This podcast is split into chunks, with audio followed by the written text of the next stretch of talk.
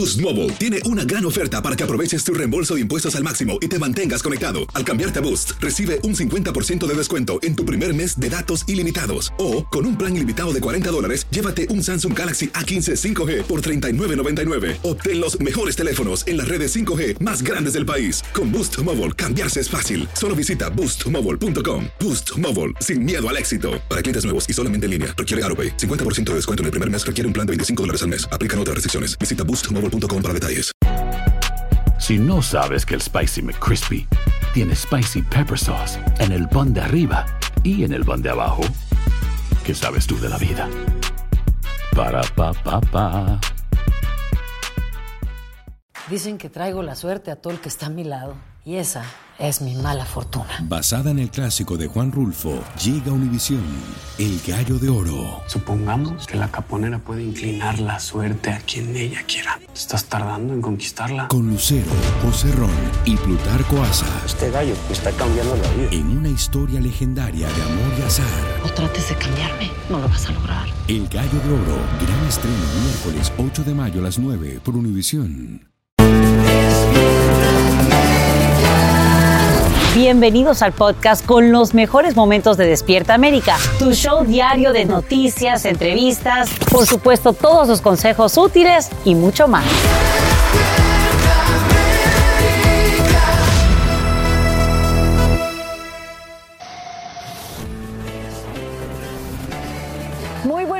Es miércoles 7 de febrero, hoy en Despierta América. Alejandro Mayorka sobrevive a una votación para llevarlo a juicio político, pero republicanos de la Cámara Baja volverían a intentarlo justo cuando el acuerdo sobre inmigración moriría en el Senado. En vivo analizamos los siguientes pasos. Trump tiene menos de una semana para apelar ante la Corte Suprema luego que un segundo fallo judicial le negara inmunidad presidencial en conexión con el asalto al Capitolio. Te explicamos los posibles escenarios. Casi 500 deslizamientos de tierra y cientos de árboles caídos provoca la tormenta que rompe récord como la más húmeda en la historia del sur de California.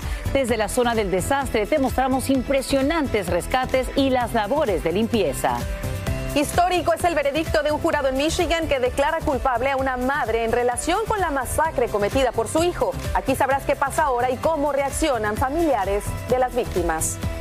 Chile decreta duelo nacional por la muerte de Sebastián Piñera. El helicóptero en el que viajaba el expresidente se estrelló con cuatro personas a bordo. Estamos en vivo desde ese país suramericano con los últimos detalles de la investigación. Quiero que sepan que en las noticias hoy mismo el presidente de la Cámara Baja, Mike Johnson, intentaría una segunda votación sobre un juicio político contra el secretario de Seguridad Nacional, Alejandro Mayorkas, luego del estrepitoso fracaso en la primera ronda. Esto mientras el proyecto de ley sobre inmigración y frontera llega al Senado, aunque sin probabilidades de avanzar. En vivo desde Washington, D.C., Edwin Pitti nos explica qué pasa ahora en ambos casos. Edwin, muy buenos días. ¿Qué tal querida Sacha? Muy buenos días. Con esta segunda ronda de votaciones en la Cámara Baja, los republicanos podrían garantizar la aprobación de los artículos de impeachment en contra de Mallorcas, ya que hoy el congresista Steve Scalise sí podría llegar al Capitolio personalmente a ejercer su voto, pero eso no verá la luz al final del túnel en el Senado, donde ocurriría el juicio político. The resolution is not adopted. Otra derrota para el nuevo líder de la Cámara Baja, el republicano Mike Johnson. Y es que tras una votación histórica, no lograron destituir al secretario de Seguridad Nacional, Alejandro Mayorkas. No está cumpliendo con su deber, que está violando la ley. Y al final del día no vamos a llegar a ningún lado. Todo el mundo sabe muy bien. Thank you very much, uh, Chief Chavez. A Mallorcas se le acusa de negarse a hacer cumplir las leyes migratorias y de haber violado la confianza pública, razones que para cuatro republicanos no fueron suficientes y por eso votaron con los demócratas. Now they want to impeach a man for not doing his job when you didn't give him the resources to do it. En medio de la batalla política, demócratas acusan a los republicanos de ser hipócritas porque buscan despedir a quien estuvo detrás de un acuerdo migratorio bipartidista en el Senado y que ahora los republicanos no quieren apoyar. Ellos quieren el caos de la frontera para poder decir que el presidente Biden no quiere responder.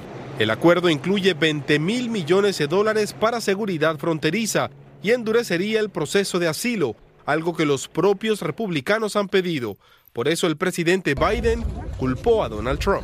All indications are this bill won't even move forward to the Senate floor. Why? A simple reason. Donald Trump. Sacha, y en el Senado se daría el primer voto sobre ese acuerdo bipartidista, pero hay dos problemas gravísimos en este momento. El primero es que no se sabe si los republicanos lo van a apoyar como lo habían prometido anteriormente, y el segundo es que también los republicanos en la Cámara Baja han dicho que es una ley muerta porque no es lo suficientemente fuerte. Y esto preocupa a muchas personas porque aquí no solamente estamos hablando del tema de inmigración, sino también de fondos de apoyo militar para Ucrania Israel y Taiwán. Es mi reporte en vivo desde Washington, D.C. Vuelvo contigo al estudio, Sacha. Edwin Pitti, gracias por esos detalles desde Washington.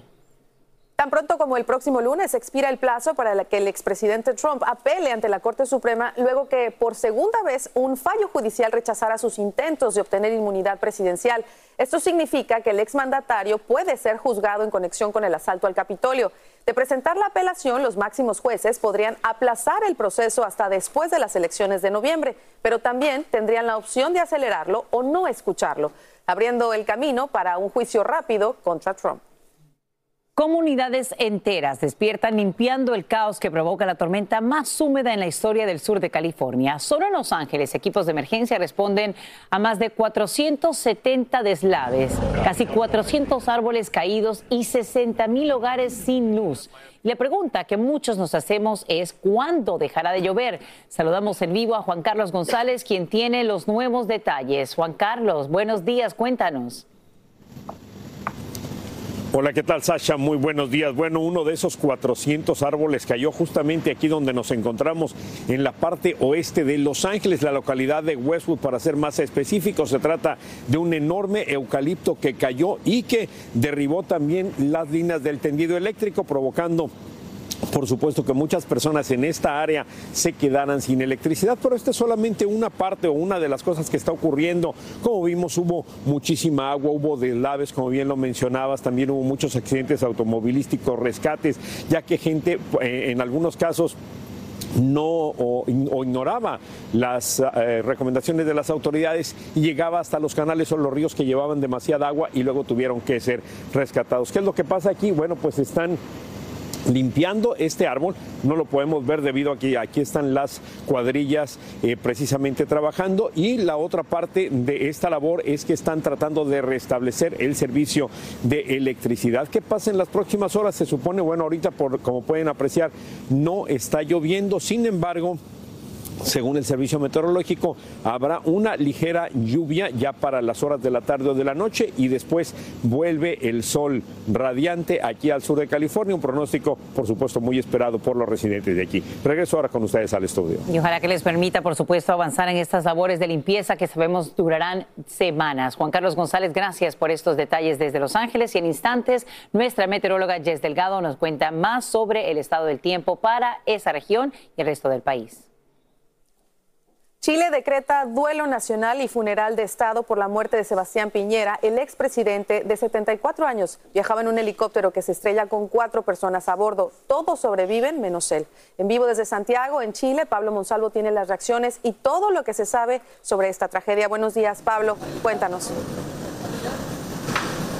Carla, buenos días. Se están conociendo más detalles acerca de la dinámica de este accidente que se ha cobrado trágicamente la vida de quien fuera dos veces presidente de este país. El féretro, con sus restos, va a ser trasladado en las próximas horas desde el sur de Chile, donde ocurrió el accidente en un lago donde él solía vacacionar en verano, hacia la sede del ex Congreso Nacional, donde se abrirá en las próximas horas también la capilla ardiente para que el pueblo pueda darle el último dios en medio de la consternación que eso significa. Pero los detalles que ayer se conocían muy de a poco, hoy eh, fueron ampliándose. Por ejemplo, se sabe que cuando él piloteaba el helicóptero y despegó en medio de fuerte tormenta de viento y lluvia, aparentemente, según el testimonio de una de las sobrevivientes, su hermana, él se dio cuenta de que había un problema técnico con la aeronave, quiso descender lo más posible y le pidió a los tres ocupantes, su hermana, un amigo empresario y su pequeño hijo que saltaran a las aguas heladas de ese lago porque dijo que si no el helicóptero se les iba a caer encima. Y de esa manera esos tres ocupantes pudieron salvar su vida llegando, a pesar de estar malheridos, a nado hasta la orilla. Piñera aparentemente no logró desabrocharse el cinturón de seguridad, terminó desplomándose en el interior del helicóptero y su cuerpo fue rescatado a 30 metros de profundidad. Decía que hay enorme consternación en todo el espectro. El presidente Gabriel Boric suspendió todas sus actividades en el día de ayer, apenas se conoció la noticia decretó tres días de duelo nacional y esto ha dicho en las últimas horas. Me he comunicado en estos últimos minutos con los expresidentes Frey, Lagos y Bachelet. Y todos lamentan profundamente la partida del expresidente Piñera y harán lo posible por participar de sus funerales. Chile somos todos y debemos soñarlo, dibujarlo y construirlo entre todos, dijo Sebastián Piñera al asumir su segundo periodo presidencial el 11 de marzo de 2018. Un fuerte abrazo para su familia y sus seres queridos en estos difíciles momentos. Todavía no hay información oficial, pero se estima que el funeral de Estado será el próximo viernes. Nosotros nos encontramos en la sede del Partido Político Renovación Nacional, que es el partido que llevó a Piñera a la presidencia de este país. Recordemos que era el hombre más rico de Chile. Y aquí las demostraciones de afecto por parte de la gente se están repitiendo desde que ayer se conoció la noticia. Banderas del país, muchas flores, velas y mensajes, así como también fotografías de este hombre que perdió la vida a los 74 años y que a pesar de ser de un partido de derecha, él ha tenido un excelente diálogo con el actual presidente Boric, se ha siempre puesto a su disposición para brindarle eh, ayuda en caso de que lo necesitara, porque él dijo podía aportar con su experiencia mucho a este joven presidente actual. Regresamos a estudios. Gracias, Pablo, por ese reporte en vivo desde Santiago de Chile y qué tragedia, Sacha. Sí, no, y la manera ¿no? en la que las otras tres personas que estaban a bordo pudieron salvarse, pero no el expresidente Piñera, descanse en paz. Vamos a tener, por supuesto, más detalles sobre esta tragedia aquí en Despierta América. Si no sabes que el Spicy McCrispy tiene Spicy Pepper Sauce en el pan de arriba y en el pan de abajo, ¿qué sabes tú de la vida? Para, pa, pa, pa. Lucero junto a José Ron protagonizan El Gallo de Oro. Gran estreno miércoles 8 de mayo a las 9 por Univisión. Y de las mejores. Hola, yo soy Carla Martínez. Estás escuchando el podcast de Despierta América. Vamos con noticia de última hora. Esta mañana rehenes en poder de Hamas estarían un paso más cerca de su liberación porque el primer ministro israelí Benjamín Netanyahu evalúa su respuesta a una propuesta de paz. La organización terrorista exige un plan de varias etapas que permitiría un alto al fuego permanente. Además, incluiría la devolución de hombres, mujeres y niños que siguen retenidos en Gaza a cambio de que Israel ponga en libertad a miles de prisioneros palestinos. Y por primera vez en la historia, un jurado declara culpable a una madre en relación con un tiroteo masivo cometido por su hijo aquí en Estados Unidos. Como te hemos informado, Jennifer Crumbley habría ignorado señales sobre la salud mental del menor, quien cobró cuatro vidas en una escuela de Michigan. Ahora ella enfrenta hasta 60 años de cárcel por homicidio involuntario. Viviana Ávila tiene reacciones y nos explica por qué este caso sentaría un precedente clave a nivel nacional. Tras 10 horas de deliberaciones, la presidenta del jurado leyó el veredicto de culpabilidad de cada uno de los cuatro cargos de homicidio involuntario contra Jennifer Cromley, la primera madre enjuiciada en Estados Unidos por un tiroteo masivo cometido por un hijo. Ethan Cromley purga cadena perpetua por esa matanza ocurrida en noviembre del 2021. El impacto que este caso va a tener nacionalmente es grandísimo porque ahora ya se crea algo que nunca había existido y es la posibilidad de que los padres son criminalmente responsables de las acciones de los hijos cuando podían haber hecho algo para evitar lo que sucedió. La lectura del veredicto se realizó en presencia de familiares de las víctimas de la masacre. El jurado, conformado por seis hombres y seis mujeres, debía llegar a un veredicto unánime respondiendo a dos teorías de la fiscalía. Cada cargo de homicidio involuntario en el estado de Michigan conlleva una pena máxima de 15 años en prisión. Y la sentencia de Jennifer Cromley está pactada para el próximo 9 de abril, mientras que el juicio a su esposo James iniciaría tentativamente el 5 de marzo. En Chicago, Viviana Ávila, Univision. Gracias, Viviana, por brindarnos esos detalles desde Chicago. Y esta mañana, líderes mundiales reaccionan a la muerte de Sebastián Piñera. Tal y como te informamos, el helicóptero en el que viajaba se estrelló con cuatro tripulantes a bordo. El expresidente de 74 años es el único que no logra quitarse el cinturón a tiempo y el resto sobrevive. Chile decreta tres días de vuelo nacional y honores en Estado. El Angélica González nos dice cómo será recordado el dos veces mandatario. Desde muy joven, Sebastián Piñera dijo haber sentido el llamado a servir. Entró en la política chilena como senador entre 1990 y 1998, pero fue en 2005 cuando se presentó por primera vez como candidato presidencial, perdiendo contra Michelle Bachelet. El triunfo lo estaba esperando en 2010, año en el que hizo historia al ganar las presidenciales y protagonizar el regreso de la centro derecha a ese país después de la dictadura de Augusto Pinochet y cuatro gobiernos de izquierda. Ese mandato inició con el gran reto de enfrentar uno de los peores desastres naturales en la historia chilena, el terremoto y tsunami de febrero de 2010. El mundo lo recordará siempre por el rescate exitoso de 33 mineros atrapados a 700 metros de profundidad bajo el desierto de Atacama, que incluso inspiró una película en Hollywood. Los mineros han demostrado, igual como lo demostraron las víctimas del terremoto, que cuando Chile se une, y lo hacemos siempre en la adversidad, somos capaces de grandes cosas. Al terminar ese mandato tras un receso de cuatro años, Gana sólidamente de nuevo la presidencia en 2017. Pero en octubre de 2019 enfrentó el denominado estallido social, duras protestas contra el sistema neoliberal cuyo detonante fue el alza de los precios del transporte público. Otro de los retos más importantes lo enfrentaría en 2020. La pandemia que paralizó al mundo le trajo críticas a Piñera por los bajos montos en ayudas para la gente más necesitada, pero sus políticas de vacunación convirtieron a ese país en modelo mundial por su manejo de la situación sanitaria.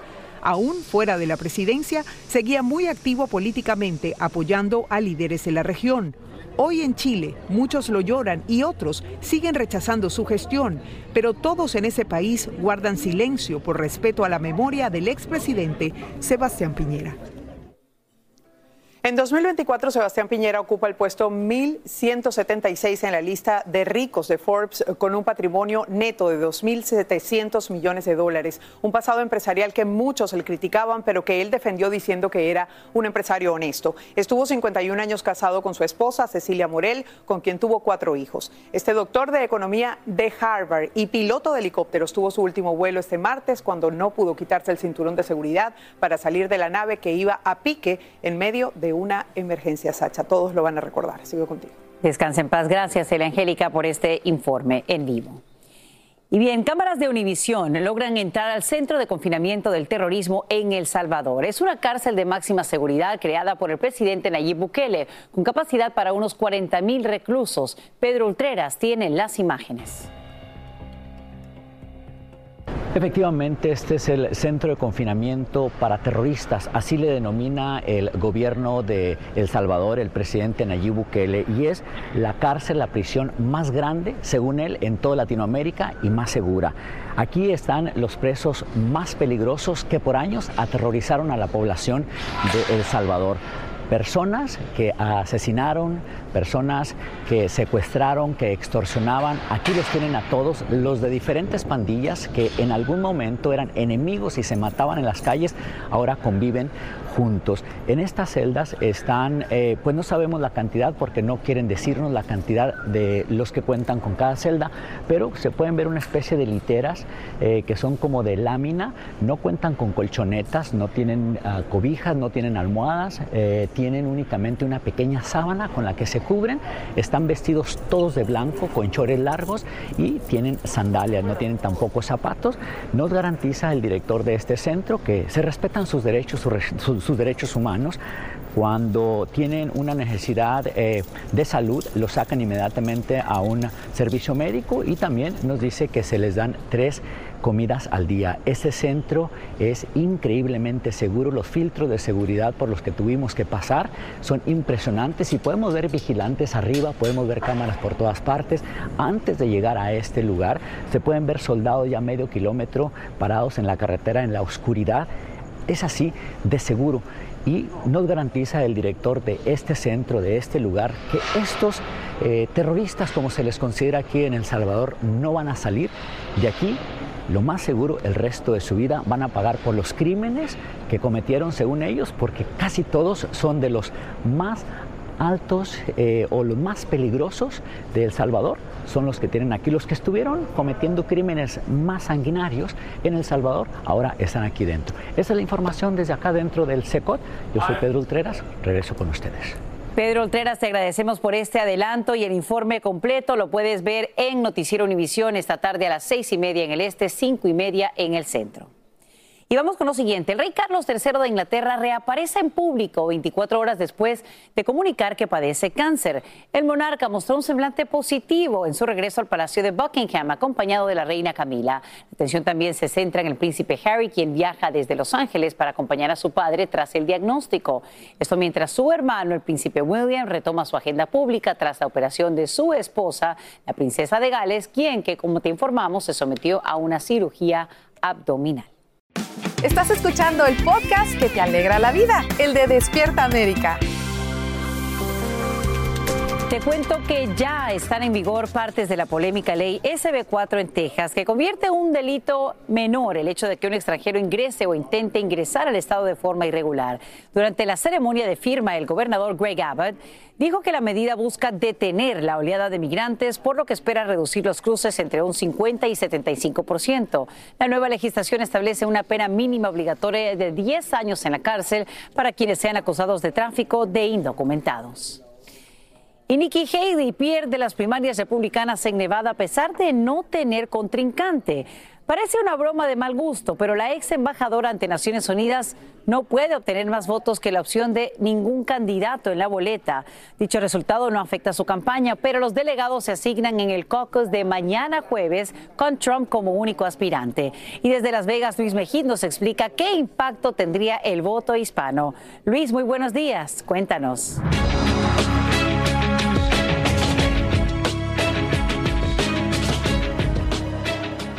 Gracias. Estamos en el Departamento de Elecciones del sur del estado de Nevada, aquí en Las Vegas, donde aún se cuentan votos y donde Joe Biden, por el lado del Partido Demócrata, ganó fácilmente la elección primaria en Nevada, mientras que en el lado republicano, Nikki Haley sufrió una embarazosa derrota básicamente contra ella misma. En la primaria republicana no estaba Donald Trump en la boleta, solamente Nikki Haley y algunos otros aspirantes que ya se han retirado de la contienda. Pero también había una cajita que los votantes podían marcar que decía ninguno de los candidatos. Y eso fue precisamente lo que pasó. Alentados por Donald Trump, que quería realmente humillar a Nikki Haley, la mayoría de los republicanos del estado de Nevada marcaron esa cajita y Nikki Haley perdió a contra ninguno de los otros candidatos. Básicamente prefieren a nadie antes que a ella. ¿Qué pasa con Donald Trump? Bueno, en día jueves se realizarán las asambleas electorales, los caucuses organizados por el Partido Republicano, en los que estará Donald Trump, pero no estará Nikki Haley en, en, esa boleta. De modo que Donald Trump se espera que sea el gran ganador y esos sí son los que cuentan porque en las asambleas electorales es donde se asignan los candidatos, los delegados, mejor dicho, para la nominación. Esto es todo desde aquí, desde Las Vegas, Nevada. Los votos siguen siendo contados, pero los resultados ya son claros. Vuelvo con ustedes. Gracias, Luis Mejía, por brindarnos estos detalles desde Las Vegas. Y ahora mismo interrogan a un hombre sospechoso de iniciar uno de los incendios mortales en Chile. Esto mientras el gobierno de ese país confirma que más de 130 personas han perdido la vida debido a esta tragedia. Entre tanto, México envía aviones con unas 20 toneladas de víveres para los damnificados. Y desde Chile, Pablo Monsalvo tiene los nuevos detalles. Aún quedan muchos focos activos. Ya se comenzó con la remoción de escombros para intentar localizar cuerpos de las posibles víctimas que continúan desaparecidas. Elizabeth tiene 70 años y vive en esta casa desde hace 40. El fuego la encontró con sus tres pequeñas nietas en el interior de la vivienda. Y no dudó. Corrió para que todas se encuentren como ella entre los afortunados que salvaron sus vidas. Lo logró, aunque perdió su casa. Nada, y no solamente la mía, también seguimos a mi hijo en Villa Dulce, así que quedamos los dos en la calle. Los dos quedamos en la calle y seguimos todo, todo. En este recorrido por lo que era su vivienda, se puede observar que no ha quedado nada en pie, ni los escalones de la escalera. Pero lo que más le duele no es lo material, como esta otra vecina de la misma población, quien encontró la mejor descripción para definir qué sienten, qué es lo que ha ocurrido aquí. Es como que hubieran tirado una bomba literal. En medio del dolor y la desesperación, la solidaridad del pueblo chileno se hace presente. Chile es un país acostumbrado a los desastres naturales. Pero en este caso, el presidente Gabriel Boric y muchos en su gobierno sospechan de la posible intencionalidad de los incendios. A esos miserables los vamos a encontrar y los vamos a meter tras las rejas. Ya hay varios detenidos. Pero que sepan, cualquiera que se encuentre prendiendo un foco y desatando la tragedia que hemos visto, lo vamos a buscar por todas partes y le va a caer todo el peso de la ley, además del repudio de una sociedad entera. A pesar de que estamos en pleno verano, durante la noche, debido a la cercanía con el mar, aquí baja mucho la temperatura y los vecinos se turnan para proteger sus viviendas y lo poco que han podido rescatar de sus pertenencias. Es que se multiplican los saqueos y las tomas de terrenos y casas. Por eso, la mayoría de las personas aclaran con estos carteles quién es el propietario de cada lugar con nombre, apellido y teléfono, para advertirle a potenciales ocupantes ilegales que esa casa tiene dueño. Chile es también un país orgulloso. Nunca se deja doblegar ante la adversidad. Por eso, la bandera nacional se exhibe entre los esqueletos de las viviendas destruidas en medio de los escombros. En Valparaíso, Chile, Pablo Monsalvo, Univisión. Gracias, Pablo. ¿Y qué tiene que ver, cambiando de tema, la expulsión de dos estudiantes de una escuela con OnlyFans?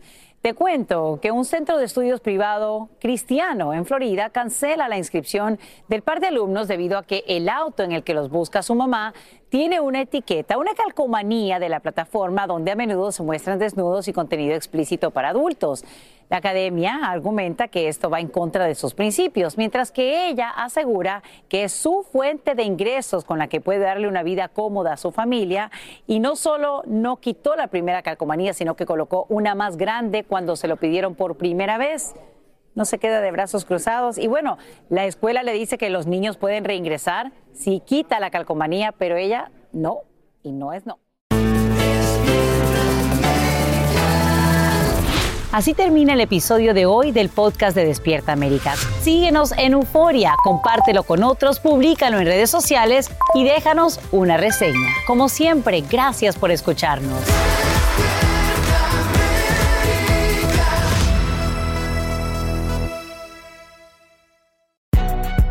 Si no sabes que el Spicy McCrispy tiene Spicy Pepper Sauce en el pan de arriba y en el pan de abajo, ¿qué sabes tú de la vida? Para, pa, pa, pa. Dicen que traigo la suerte a todo el que está a mi lado. Y esa es mi mala fortuna. Basada en el clásico de Juan Rulfo, llega Univisión, El Gallo de Oro. Supongamos que la caponera puede inclinar la suerte a quien ella quiera. ¿Estás tardando en conquistarla? Con Lucero, José Ron y Plutarco Asa. Este gallo me está cambiando la vida. En una historia legendaria de amor y azar. No trates de cambiarme, no lo vas a lograr. El Gallo de Oro, gran estreno miércoles 8 de mayo a las 9 por Univisión.